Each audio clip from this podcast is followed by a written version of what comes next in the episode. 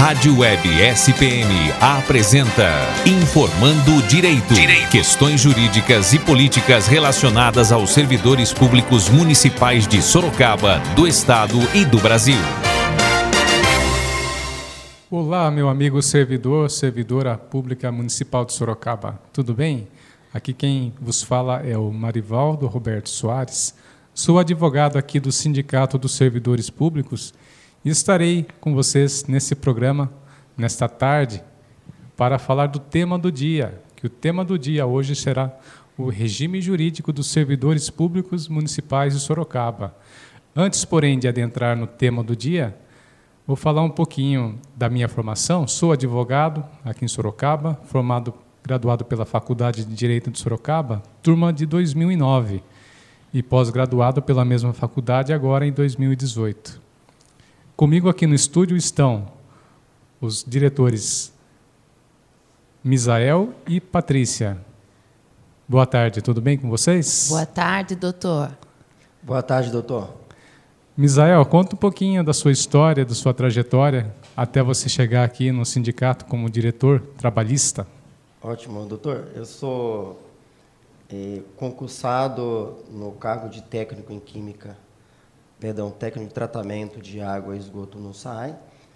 É, assumi o cargo em 2011.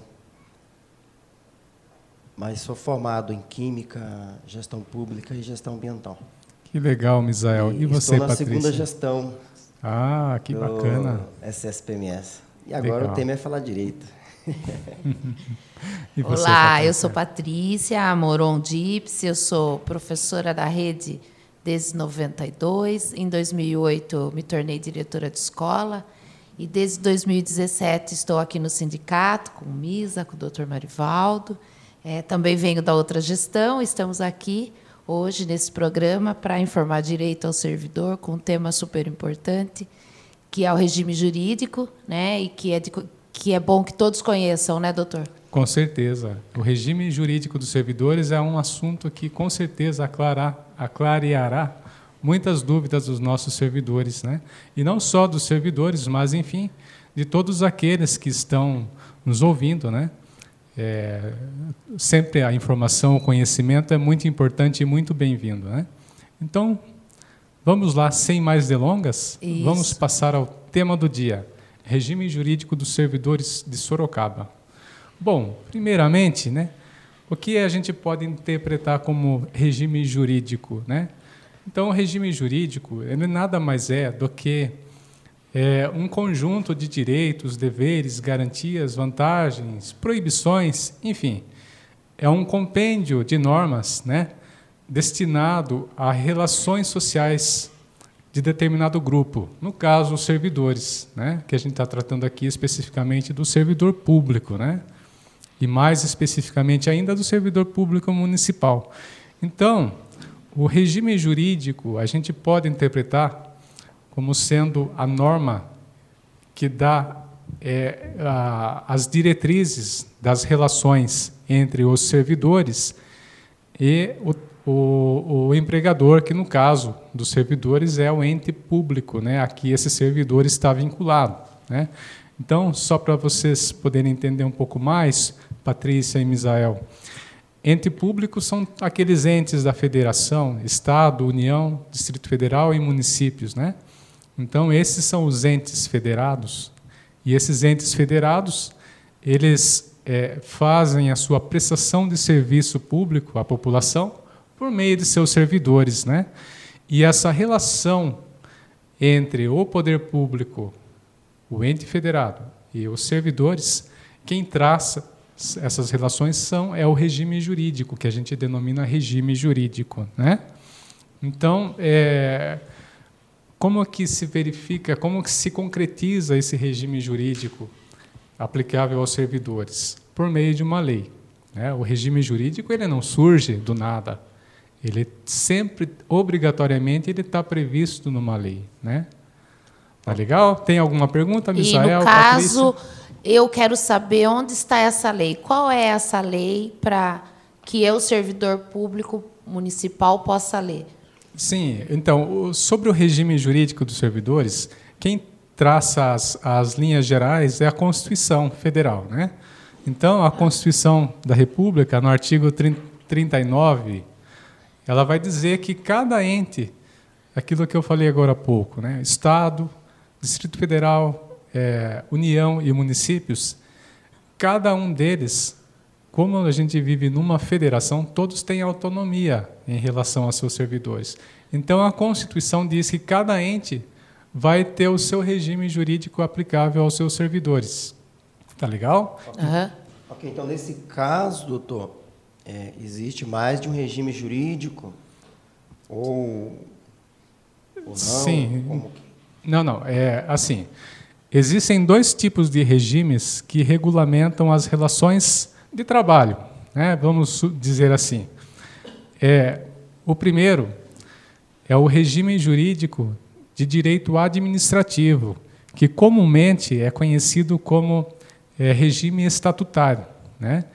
Esse regime ele é, é criado através de uma lei do próprio ente federado. O próprio ente é que vai, através do seu poder executivo, ele propõe na Câmara um projeto de lei para regulamentar essa relação né, dos servidores, né, direitos, deveres, é, enfim, tudo relacionado ao funcionalismo vai estar nessa lei, que é denominado estatuto, né? Esse estatuto que a gente conhece. Isso, Quer dizer, é o... conhece só o nome, né, doutor? esse é o que o servidor conhece, né? Fala de estatuto, logo ele se lembra lá do estatuto dele lá, né?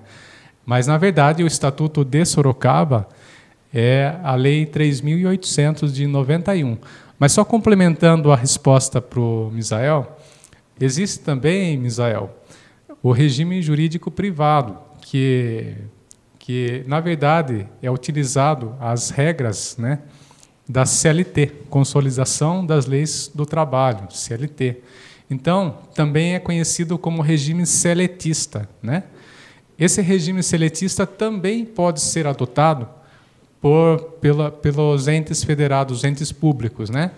Nos municípios que, por exemplo, não adotam é, o regime próprio, que é por uma lei própria. Né? Então, vamos supor, a Constituição Federal ela abriu a possibilidade de cada ente criar o seu regime jurídico administrativo, é o estatuto, ou se não quisesse, se quisesse adotar o regime da iniciativa privada, que é a CLT, tudo bem também. Pode ser adotado esse regime tranquilamente.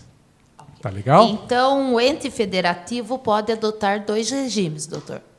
É, não exatamente. Não, não, que se, não que ele possa adotar os dois regimes ao mesmo tempo, Patrícia. Tá. Mas é, ele deve, em regra, optar.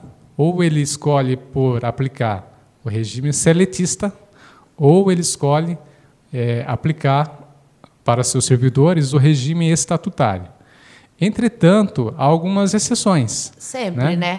A regra sempre tem exceção, direito, doutor. no direito, a gente sempre tem a exceção. Né? Mas a exceção é, são poucos os casos. Né? Bom, só para a gente. Pode perguntar, Misael. Pergunta aí. No caso, doutor, se, por exemplo, o Estatuto do Servidor não contemplar um, uma determinada situação de um servidor e tiver contemplado na Constituição Federal, ele fica amparado ou coisa do tipo? Sim, sim. A Constituição Federal ela é a lei máxima no nosso país, né? Então todas as normas é, inferiores a ela, digamos assim, devem obediência total à Constituição. Então, de forma alguma se poderá criar uma lei é, que vá ofender aqueles direitos fundamentais previstos na Constituição. Né? Então, temos lá, por exemplo, é, o artigo 7 da Constituição trata lá dos direitos dos trabalhadores né? É, urbanos e rurais. E lá no artigo 39 da Constituição, no parágrafo 5 é, tem uma disposição expressa que aos servidores públicos se aplicam algumas garantias que são previstas lá no artigo 7 para os trabalhadores em gerais, né? Então, de forma que um estatuto jamais poderá criar uma regra, é, uma regra interna do estatuto que vá ofender a Constituição, né? Se assim o, o fizer, né? Essa lei ela padece de um vício de inconstitucionalidade e ela deverá provavelmente ela será questionada na justiça. É, mas eu queria só voltar um pouquinho na nossa exceção, né, doutor? Na exceção, né, dos regimes. Sabe por quê, Patrícia e Misael? Porque é importante destacar que aqui em Sorocaba existem servidores que, embora em Sorocaba seja adotado o regime estatutário, por expressa disposição da lei orgânica do município, né? Então, lá na lei orgânica do município tem no artigo 72. 72? É, então, no artigo 72 da lei orgânica, Misael, prevê que em Sorocaba é, foi adotado o regime estatutário, qual seja aquele regime jurídico de direito administrativo, né, que é é, criado por lei municipal, né, de proposta do chefe do Poder Executivo. Pois bem, mas, inobstante essa previsão do regime estatutário para Sorocaba, é, exi existem servidores que são regidos pela CLT. Aí vocês podem me perguntar, mas como isso? Né? Como é possível? Que está dentro daquelas exceções que a própria Constituição previu. Então, por exemplo, só para vocês terem uma ideia, servidor comissionado. Esses, a esses, né? Aqueles comissionados de Externos, livre, né? livre nomeação e exoneração, pela pre, não precariedade, mas pela, pela natureza de poderem a qualquer momento serem desligados, é incompatível com o regime estatutário. Então, para eles se aplica o regime seletista. Outra exceção né, que a Constituição prevê, para empregados públicos. Né? Nós temos em Sorocaba empregados públicos da URBS e do Parque Tecnológico, né? e de outras empresas públicas que porventura puderem surgir, né? É, a eles se aplicam é, o regime jurídico das empresas privadas. Né? A Constituição ela tem um artigo que trata, que, que orienta que as empresas públicas, né? Elas seguirão o regime jurídico das, das empresas privadas. Então, por isso mesmo que a lei que, que regulamenta essas empresas públicas, né, hoje é conhecido como Estatuto das Empresas Públicas, ela expressamente determina que aos funcionários é aplicável o regime seletista. Né? E a, a última exceção que eu deixei por último, porque é o que mais tem e pode surgir algumas dúvidas dos servidores municipais, é em relação aos cargos de agentes de saúde, né? agentes comunitários de saúde, perdão, e os agentes de combate às a endemias. Né? Então, se a gente for verificar lá na Constituição, a Constituição, ela, ela mesma, ela, ela deu essa exceção para a gente. Né? Ela criou esses cargos Aqui, ó, artigo 198 da Constituição Federal. Isso, exatamente. E o artigo 198 da Constituição Federal, ela determina que seria criada uma lei que regulamentaria o regime jurídico desses cargos. E essa lei veio, é a lei 11.350 de 2006, né? Isso, obrigado, Patrícia. Então, Nada. essa lei, ela trata é, do regime jurídico e ela também orienta, olha, agentes de combate à endemia e os agentes comunitários de saúde obrigatoriamente serão regidos pela CLT. Né?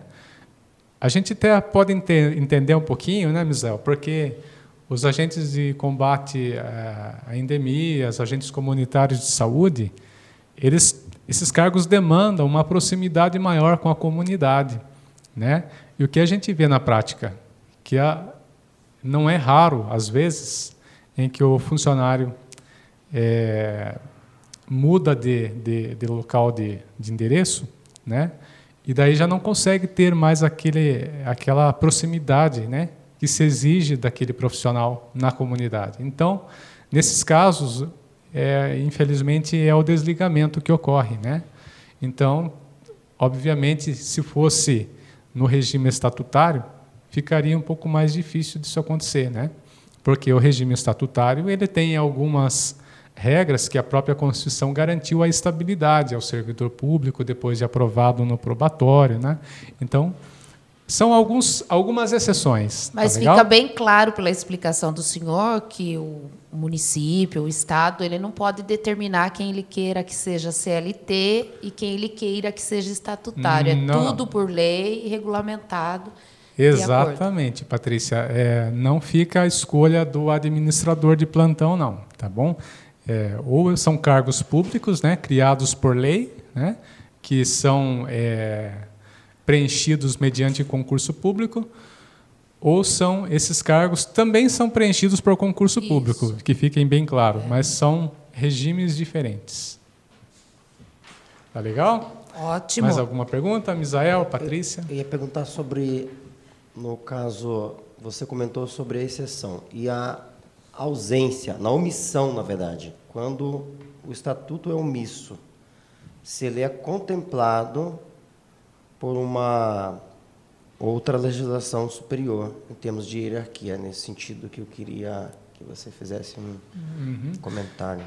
Então, é, não, não existe essa possibilidade, Misael, porque pelo seguinte, é, o Estatuto dos, do, do, do, dos servidores aqui de Sorocaba, agora a gente já pode falar no âmbito de Sorocaba, né? Isso. né?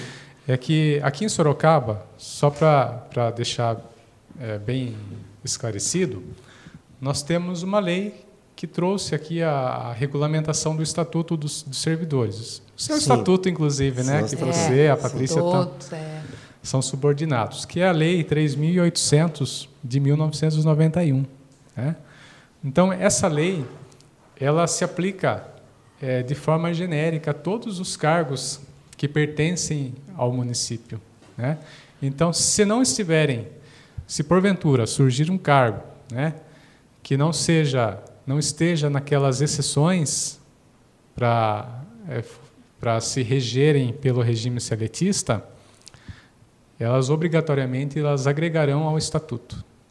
Que o estatuto lá no artigo 1 né, é, ele vai falar que ele estabelece as relações jurídicas entre servidores públicos municipais é, e a administração direta e indireta do município, e fundacional também, né, é, prescrevendo direitos e deveres dos agentes que a compõem. Então, ela não, não, ela não delimitou a um cargo, entendeu? Então, ela deixou de forma ampla para todo e qualquer cargo.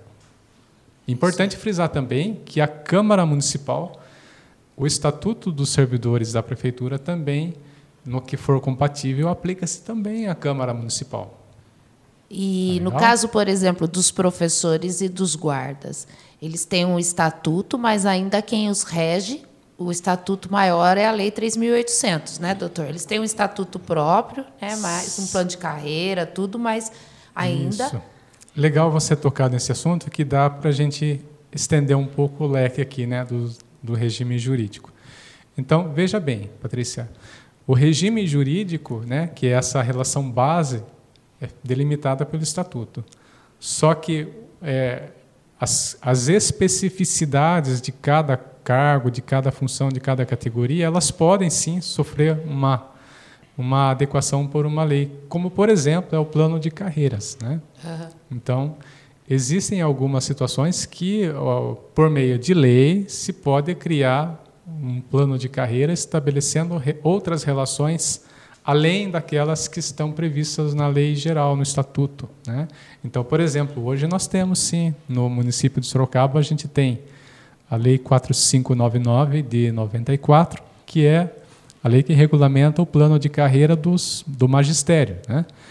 E no âmbito da Corporação da Guarda Municipal, nós temos a lei 4.519, né? o ano, acho que é 94 também, é. salvo engano. É é, que vai disciplinar o regime jurídico disciplinar da guarda, né? Então, é, veja bem, é um regime diferenciado porque lá tem toda uma estrutura própria, né? Um, sistema de trabalho. Então, tem-se essas regulamentações legais para é, ajustar ali naquilo que é peculiar daquela categoria. Tá legal? Ótimo. Ótimo. Dentro desse, desse leque que já, já foi aberto aí, doutor, é, me explica algo. Eu posso mudar o estatuto de uma forma, por exemplo, por meio de um decreto, coisa dessa natureza, afetando diretamente o servidor, porque é, o estatuto ele, ele parte do gestor público. E o gestor público pode, eventualmente, estar tá alterando o estatuto com o intuito de, de certa forma, prejudicar o servidor? Gostei da sua pergunta, Misael. Olha, Misael ganhou parabéns. Não, eu gostei porque é, permite aqui a gente esclarecer muitas dúvidas aí que surgem do, do, do, funcionalismo, que a gente recebe esse tipo de questionamento quase todo dia, né? É, não é raro é, haverem decretos, enfim, normas é, que estão abaixo da lei, digamos assim, que acabam por adentrar na esfera jurídica e das, relações jurídicas dos, dos servidores, né? E às vezes até ao arrepio da lei, né? Confrontando a legislação, né? Então é bom que a gente se esclareça isso aqui, né? É, veja bem, Misael, a Constituição ela permite sim, ou a melhor, ela ela confere ao Poder Executivo a atribuição de propor projeto de lei que vá regulamentar o regime jurídico dos servidores. Porém, ele não pode, é, por meio de decreto, fazer essas alterações. Jamais. O decreto, hoje, ele não serve para é, alterar uma lei. A alteração legislativa, ela só se dá por meio de uma outra lei, né? Que o processo legislativo, ele é, ele contempla uma maior segurança, uma garantia de que não, não haverá, por exemplo, é, arbitrariedades. Né? Então, por isso que tem o projeto legislativo, que onde se discute lá na Câmara Mais pessoas analisando, né, doutor? Exatamente. Então, no, é justamente o que a gente chama no, no, no, no, no sistema, no regime democrático, de sistema de freios e contrapesos. Né? Então, para que não haja abuso por um poder, há esse, essa verificação da lei, dos critérios de legalidade pelo outro poder. Então, no caso de uma lei, o chefe do poder executivo ele propõe sim, né, o projeto. Só que esse projeto ele vai ser discutido e deve ser aprovado pela Câmara, né? A partir de então é que ele será validade. Por decreto, o chefe do poder executivo só está autorizado a regulamentar a lei naquilo que for é, compatível com ela. Então, é, não pode se criar uma relação nova, não pode criar direito novo, não pode retirar direitos. Né? Então, hoje, hoje só para você ter uma ideia, existem no Brasil dois tipos de decreto. Embora seja um assunto que não dê para a gente explicar em pouco tempo aqui, mas de, que é uma disciplina que se fosse numa aula de uma graduação demandaria aí um bom tempo, né? Mas só para que você possa interpretar, entender. O decreto no Brasil existem dois tipos de decretos. A Constituição nos dá essa informação de que existem os decretos regulamentares, servem apenas para regulamentar uma situação jurídica, por exemplo, regulamentar uma lei, e existem também os decretos autônomos. Só que os decretos autônomos ele é controvertido na doutrina. Né? Os juristas eles discutem muito essa questão do decreto autônomo. Né? Então, mas em suma, o decreto autônomo ele não tem o condão de estabelecer direitos ou retirar direitos. Né? Ainda que possa, eh, o autônomo significa em si que ele não está vinculado a uma lei prévia, uma lei anterior, mas não significa que por isso o, o administrador público ele poderá se valer desse, dessa, desse regulamento para criar uma situação, digamos, que vá é, beneficiar ou prejudicar o servidor.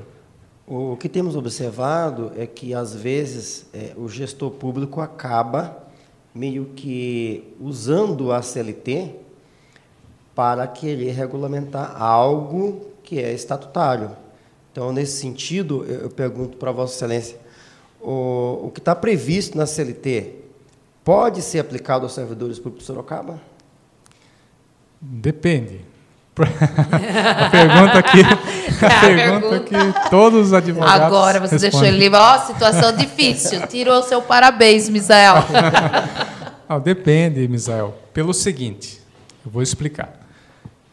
Se for aqueles servidores que estão na exceção na aplicação do estatuto, aqueles servidores que são contratados temporariamente para suprir uma falta, uma necessidade urgente do município que ele vai e contrata pelo regime seletista, contratos, né?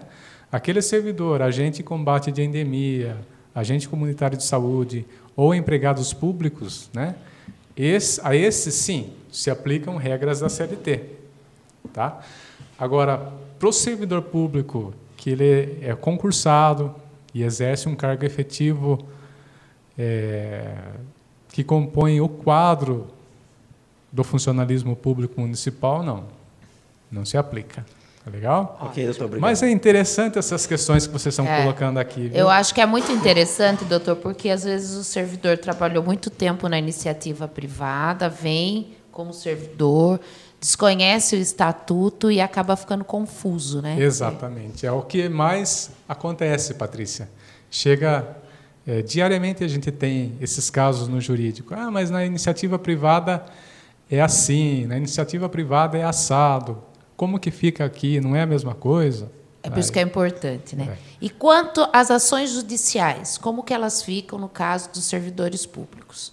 Bom, é, das ações judiciais, quando a demanda for relacionada a servidor público regido pelo regime estatutário, é, elas se processam na vara especializada é, da Justiça Comum Estadual. Hoje, nós temos aqui em Sorocaba uma vara de fazenda pública, que tem, dentre outras competências, é julgar processos em que façam parte é, qualquer entidade pública, órgãos da administração pública em geral.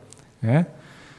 Aí, é, nesses casos, processos envolvendo é, ações né, envolvendo servidor público do regime estatutário correm pela vara da Fazenda Pública. Né?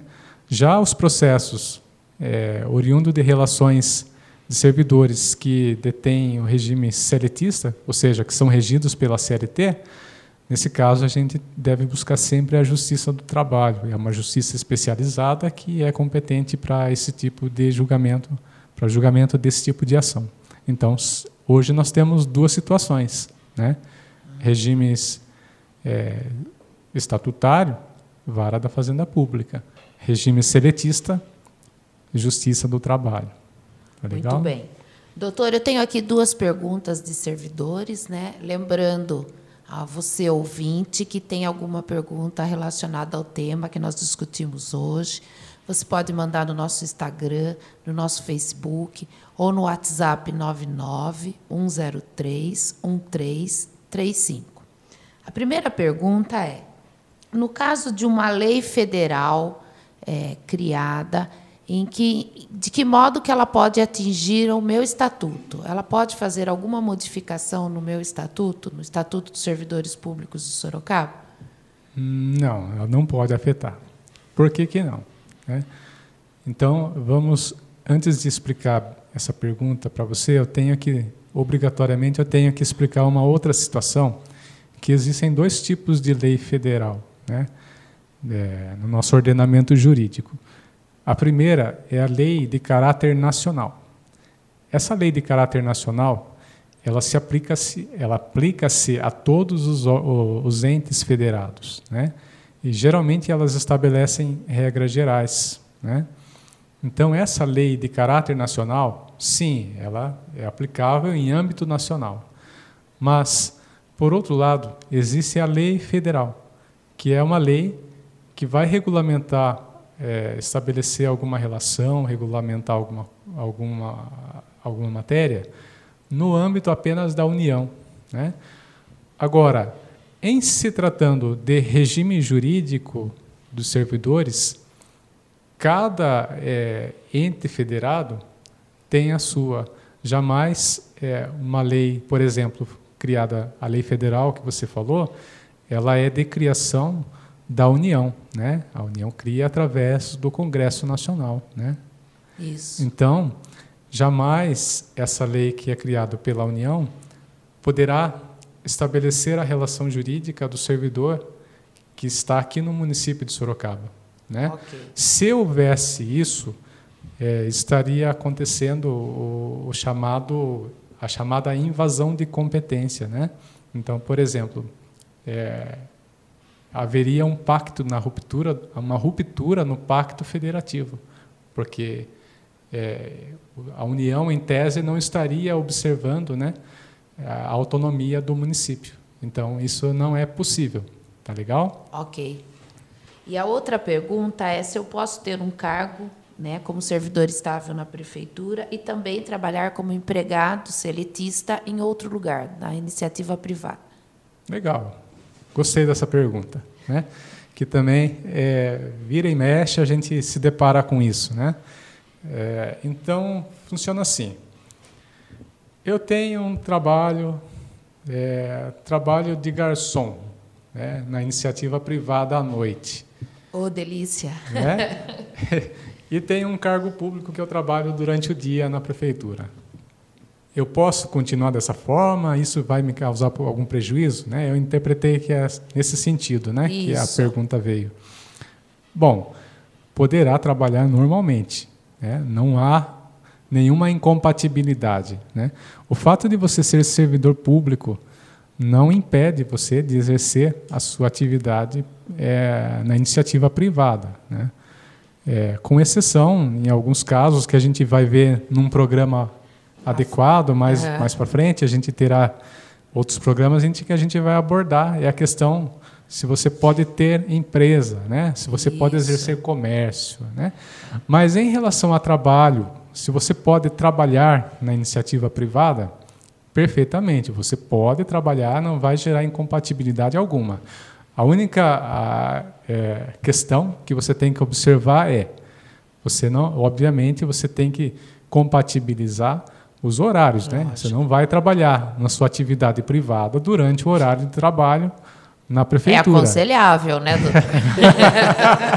Se isso acontecer, é, né, não, não pode, né? Isso não é permitido. Aí você é passível de processo administrativo. né? Exatamente. Então, E em termos trabalhistas tem a questão do esgotamento, né? Isso. Esgotamento Exatamente. físico, mental. Mas nada impede, tá? Se havendo compatibilidade, você não não exercendo suas atividades privadas no horário de trabalho, em tese nada impede. É, o que demanda é, gera uma certa dúvida, Misael, né, nessa questão, que eu acho que foi por isso que o- o- o- surgiu essa dúvida do servidor, é que cargos públicos hoje existe a possibilidade de acúmulo de alguns cargos públicos, né? Então, por exemplo, se você é professor, trabalha como professor, você pode ter dois cargos públicos de professor, né? sem problema algum, a Constituição permite. Né? Por exemplo, se você é um profissional da saúde, você pode ter dois cargos de profissionais da saúde, a Constituição Federal autoriza. Né? Então, você pode ter eh, dois cargos na própria Prefeitura de Sorocaba ou ter um cargo na, em Sorocaba com outro em Votorantim, sem problema algum. Né? Outra hipótese de acumulação legal de cargo público é, por exemplo, um, um cargo de técnico científico com outra de magistério. Então, por exemplo, é, vamos supor um, um engenheiro que queira dar aulas, que também seja professor, nada impede, né? Ele é um cargo técnico científico, engenheiro, Isso. né? E exerce também um segundo cargo como professor. Não tem problema algum, a Constituição permite, tá legal? É, o que não pode é haver é, acúmulo de cargos que não estejam, não sejam, não estejam numa dessas três Previstos, situações, né, né? Daí sim há incompatibilidades, tá bom? Mas nós trataremos com mais detalhes nos outros programas, que haverá um programa específico para tratar dessa questão do acúmulo de função, né? Porque nós temos, infelizmente, algumas alguns casos, né, que seria bom a gente comentar para levar o conhecimento do é servidor. É um assunto com bastante procura aqui também. Exatamente, né, exatamente. Então, esse será um objeto aí mais de, de um de uma aprofundamento maior, né? É, nós vamos chegando aqui ao fim, né, desse programa de hoje. Queria agradecer você ouvinte, né, servidor, servidora, você munícipe também que está nos acompanhando, né? É, esse é o programa Informando o Direito. Né? Estamos aqui à disposição sempre para trazer um conteúdo é, jurídico para você tirar suas dúvidas, poder ter um pouquinho mais de conhecimento aí sobre esse mundo do direito, né? Tá legal? Patrícia, Misael, querem dar alguma palavra final? Doutor, muito obrigado pela explicação que, por sinal, foi satisfatória. Agradeço aos servidores, ao técnico Diego, e a Patrícia também, que está aqui, e todos os servidores. Muito obrigado. Obrigado por participar, ceder o seu ouvido para aprender mais e mais conosco aqui. É, servidor e servidora, terminamos o nosso programa. Eu acho que é importante acompanhá-lo. Como vocês viram nesse primeiro, temos muita coisa para aprender com o Dr. Marivaldo. Obrigada, doutor Marivaldo. Eu que estou aqui, aprendo todo dia com ele, não é, Misel? Nós, né? E dúvidas, né, e que vocês têm, ou sugestões de programas, vocês podem mandar no nosso Instagram, no nosso Facebook, ou no WhatsApp 991031335. Imagina, eu que agradeço a vocês por estarem aqui comigo né, nessa tarde. É, só lembrando, por fim, né, ao servidor, né, que nós temos aqui no sindicato, nosso departamento jurídico, que é composto por uma equipe de profissionais, né, estamos à disposição para casos pontuais e concretos, né, que vocês tenham alguma questão a resolver, estejam à vontade para agendar aqui com a gente, tá ok? Informando Direito na Rádio Web SPM.